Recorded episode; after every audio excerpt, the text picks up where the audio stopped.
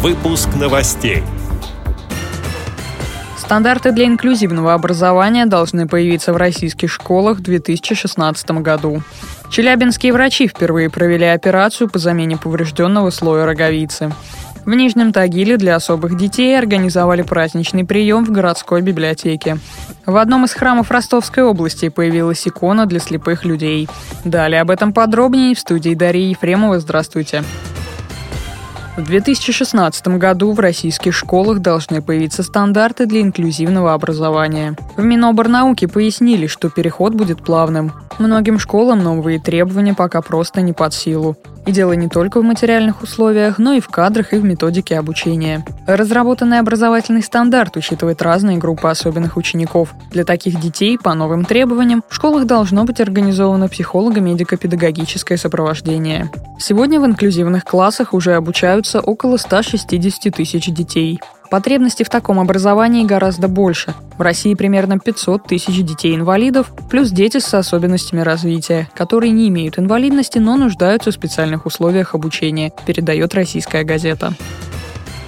Врачи областной клинической больницы Челябинска совершили новогоднее чудо. Они впервые провели операцию по лечению катаракты и вернули зрение пожилой женщине. Уникальность работы медиков в том, что они пересадили пациентке не всю роговицу, а только поврежденный слой. Руководитель офтальмологического отделения Андрей Кузнецов рассказал, что к этому специалисты больницы шли два года. Сам он прошел специализацию во французском госпитале Пюрпан Тулуза. Ранее с такими проблемами местные жители обращались в крупные центры по лечению глазных заболеваний. Катаракта сделала 80-летнюю пенсионерку практически слепой. После операции зрение вернулось только на 20%. Несмотря на это, женщина очень рада возможности различать цвета. Она надеется, что 2016 год будет для нее более ярким, сообщает сайт 31 канала. Новогодние праздники сотрудники Центральной городской библиотеки Нижнего Тагила организовали праздничный прием для особых ребят и их родителей. В этот день их ждало множество интересных игр и конкурсов. С помощью волшебного меча ребята познакомились и сказали теплые пожелания друг другу в наступившем году. Дружной компанией была разучена колядка, обрядовая песня, которая исполняется в святке. В награду за хорошее исполнение маленькие каледовщики получили от библиотекарей сладкое лакомство. А открыть наступивший 2016, который объявлен в стране годом российского кино, библиотекари решили показом русской народной сказки с тифлокомментарием. Об этом рассказала одна из организаторов праздника Оксана Лобарева.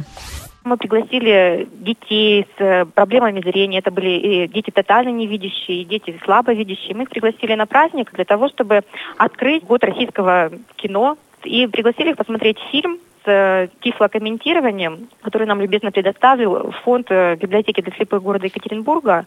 Это фильм, экранизация русской народной сказки «Финист Ясный Сокол». Ну, авторское название «Ясный Сокол».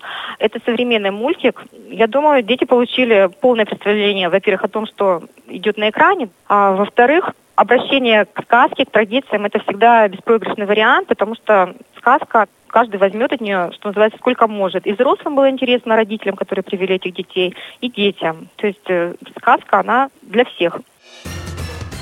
В Новочеркасском храме Ростовской области появилась икона святого равноапостольного князя Владимира для слепых людей.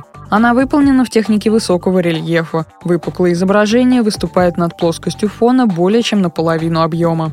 Такая икона поможет понять слепым людям, как выглядел образ крестителя Руси.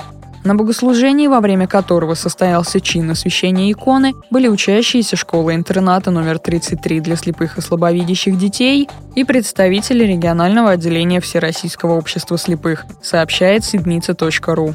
С этими и другими новостями вы можете познакомиться на сайте Радио ВОЗ. Мы будем рады рассказать о событиях в вашем регионе. Пишите нам по адресу новости собака ру. А я желаю вам всего доброго и до встречи.